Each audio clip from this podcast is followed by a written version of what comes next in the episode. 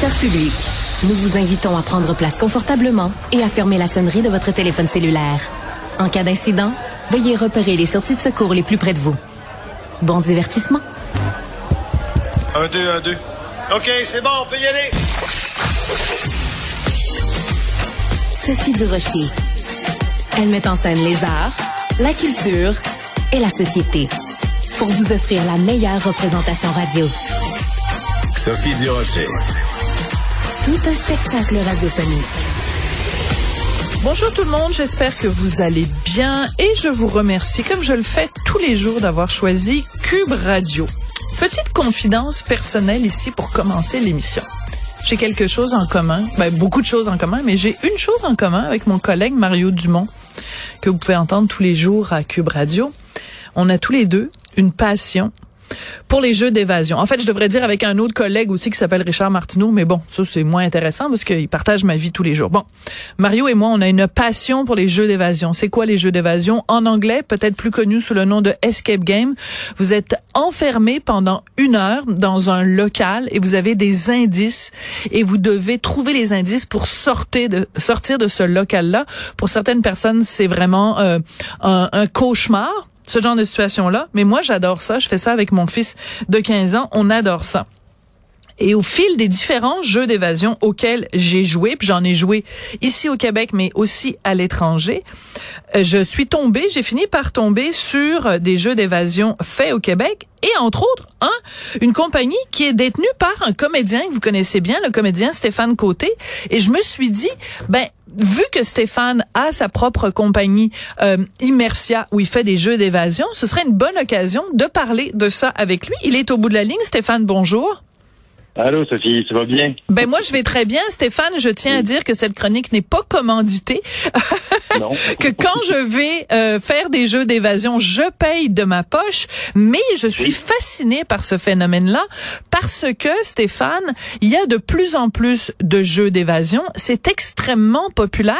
Et quand on parle de culture, on parle toujours de choses qui se passent sur une scène, mais on parle pas des jeux d'évasion. Et je trouve ça dommage. Comment tu expliques, toi, que les jeux d'évasion qui sont hyper populaires, qu'on en parle si peu dans les médias? Ah ben écoute, euh, je- c'est une c'est une euh, industrie qui est débutante quand même. Ça fait six ans nous qu'on est a ouvert euh, notre première succursale.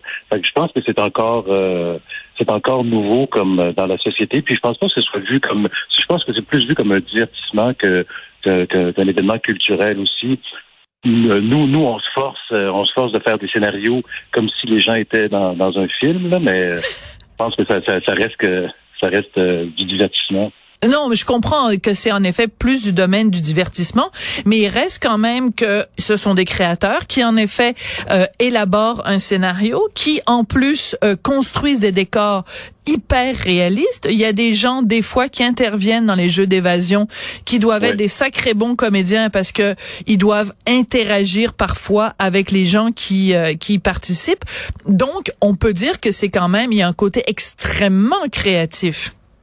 Oui, puis je pense que ça va venir de plus en plus euh, comme ça, parce qu'on a, on- évidemment, on s'intéresse euh, à cet événement-là euh, de plus en plus euh, à travers le monde. là. Puis euh, il y, y avait des, des, des, des reportages dans les, chez les Chinois, nos amis des Chinois, où le- les interactions avec les gens sont de plus en plus en demande, en tout cas dans ce dans l'empire du milieu. Et puis on s'efforce nous aussi de de faire participer nos, nos game masters dans, dans les scénarios. Ça donne un côté plus personnel euh, à l'intervenant, euh, à aux, joueurs en fait, qui, euh, qui se sent plus visé. Puis plus ça va aller, puis plus plus nous, en tout cas, ça nous intéresse de faire participer nos, nos game masters pour pouvoir justement avoir une expérience unique pour le pour le joueur. Ouais. Comment euh, quelqu'un qui gagne sa vie comme comédien, comme toi, a décidé un jour, s'est levé un matin puis s'est dit bon ben moi je vais avoir à côté de mon de mon boulot de comédien, je vais avoir euh, une compagnie avec d'autres, une compagnie de jeux d'évasion. Ça a commencé comment pour toi?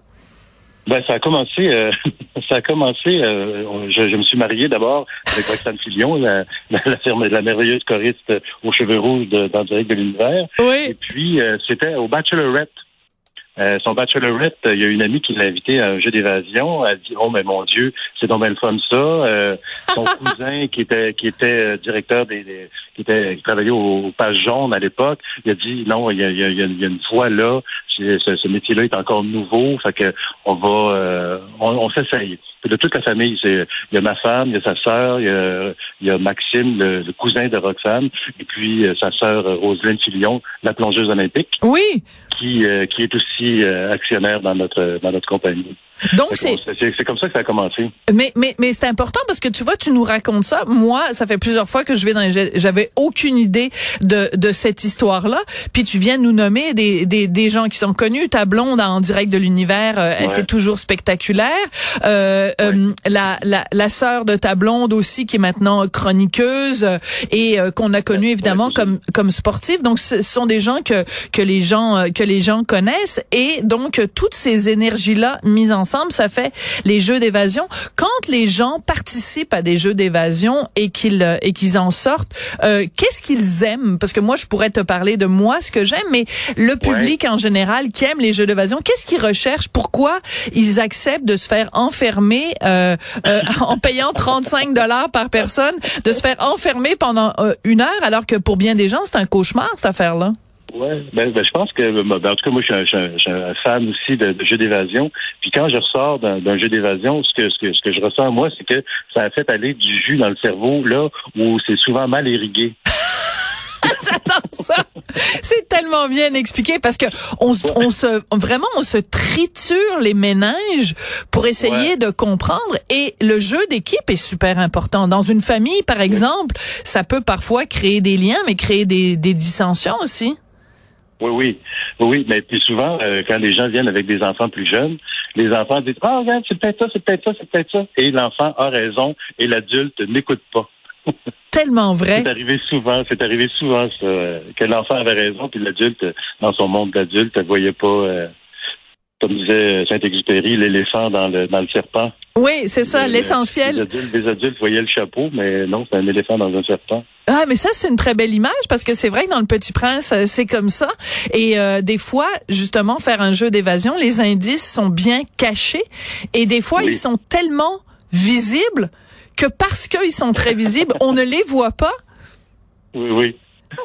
Tout à fait. Et c'est voulu parce que chaque chaque chose est, est pensée, pesée, sous-pesée, analysée, testée, testée une fois, testée deux fois, testée trois fois toute la solidité aussi des parce que les gens, mettons, euh, les gens, les gens de, du dernier shift euh, souvent arrivent un peu euh, un peu amochés, puis souvent il y, a beaucoup de il y a beaucoup de réparations à faire dans des dans des jeux d'évasion. T'es sérieux? La version du chalet. je, pense que tu l'avais fait le chalet à l'époque. Je les ai tous faits. ouais. Ouais, ouais lui, il est assez, il est assez brisé souvent. Puis là, le, dernier, le projet Reset, on, on s'est mis, on a dit non, non, celui-là, il brisera pas. Puis finalement, oups, puis des petits détails qu'on n'avait pas pensé. Puis euh, les gens parfois viennent avec un petit verre dans le nez. Les gens viennent avec un petit verre dans le nez. Euh, Stéphane, il y a un, ils sont, moins bons, hein. oui, c'est ça, ils sont moins bons. Mais ben, tant pis pour eux, ça leur prendra juste plus de temps pour sortir de la boîte. Euh, un, aspect qui est très important, tu l'as mentionné un petit peu quand tu parlais de ce que ça fait comme euh, à notre cerveau, qu'on sollicite des, des, des, des pans de notre cerveau, c'est qu'on vit tellement dans un monde où on est justement constamment devant un ordinateur, devant un cellulaire, un ordinateur, un cellulaire. Ben là, évidemment, les cellulaires sont, sont interdits, donc on est forcé, quand on cherche quelque chose, de se, de, de se baser sur nous. On peut pas demander la réponse à Google. Et ça, ça doit être extrêmement intéressant. Oui, oui, ben oui. Puis c'est pour ça qu'on essaie de, de, de, bâtir nos scénarios en fonction de qu'il y ait une logique quand même à travers les, les, énigmes, mais qu'il y ait euh, aussi une espèce de, de, de pan où le, le cerveau doit faire le chemin lui-même. Ouais. Ben, c'est passionnant, c'est passionnant faire ça. Là. Puis, on parlait tantôt, euh, est-ce que tu as du temps? Oui, oui, je suis pas, je suis pas un acteur abonné au TNM. Là. fait que Oui, c'est ça. Fait que oui, oui, oui, j'ai un peu de temps. Là, là, il va y avoir Symphorien aussi. Là, ça va être un Oui, oui, on va s'en parler. On va s'en parler absolument. Tu fais bien. Mais je voulais absolument parler de cet aspect-là euh, de, de ta carrière parce que c'est fascinant. Et j'imagine en effet que tu as un plaisir immense à s'asseoir, à t'asseoir avec les collègues et à scénariser un jeu d'évasion. Mais donc, puisque le temps file, parlons-en. Donc, euh, Symphorien, 50 000 Ouais. billets vendus. Euh, Ouais. C'est quand même assez impressionnant. Quoique toi, tu es habitué aux grosses codes d'écoute parce que tu jouais Maître Sébastien Durand dans District 31, donc euh, tu es habitué au succès. Mais, euh, mais, mais c'est chouette de jouer dans Symphorien. Oui, oui, ben oui. Écoute, euh, des fois, je me peins. En répétition, je me pinçais. Ah Je ouais? disais, Mais voyons donc, je suis en train de jouer avec Mademoiselle l'Espérance. je suis en train de jouer avec euh, Symphorien, Ephraim, Madame Sylvain. Tu sais, tu- moi, j'étais un fan de cette émission-là. Quand j'étais petit, j'avais le droit de, de me coucher euh, un peu plus tard quand Ah, c'est mignon. Oui. Puis euh, là, de, de, de, de jouer ça. Puis les gens, les gens, euh, on est on était plus hab- habitués de, de voir du burlesque au, au théâtre. C'est On vrai. était, on est, de, on rendu un peu plus euh, intellectuel. Puis je pense que les gens, euh, les premiers, les premiers spectacles qu'on a fait, c'était, euh, on, on, on pensait et on ressentait que les gens de cette époque-là avaient envie de voir ce spectacle-là Tellement. dans cette, fa- dans cette façon burlesque-là. Oui, et ça c'est important parce que euh, les têtes blanches, appelons-les avec beaucoup d'affection, je dis euh, les têtes blanches, Ouais, euh, on, on on ne leur offre pas, on tient pas toujours compte de ce qu'elles aiment. Et euh, c'est bien beau le théâtre d'avant-garde, le théâtre peut-être plus pointu puis tout ça, mais euh, plein de gens ont aussi envie d'aller au théâtre pour retrouver euh, d'une façon un peu nostalgique euh, des choses qu'ils aimaient. Ce qui m'amène aussi à euh, un, un autre projet qui occupe beaucoup de ton temps. Euh, il était une fois Félix. Euh, T'es vraiment Oui. toi un amoureux de Félix. Euh, Ouais. Explique-nous Ouais. comment ça a commencé ce spectacle-là.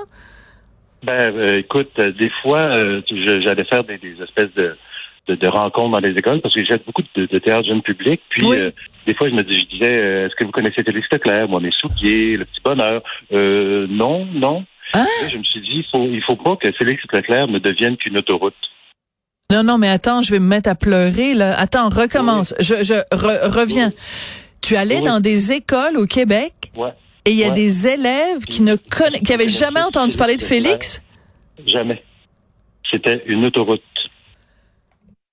Fait que ça me, ça me, je- les, poils me, me, me frisent dans ce temps-là.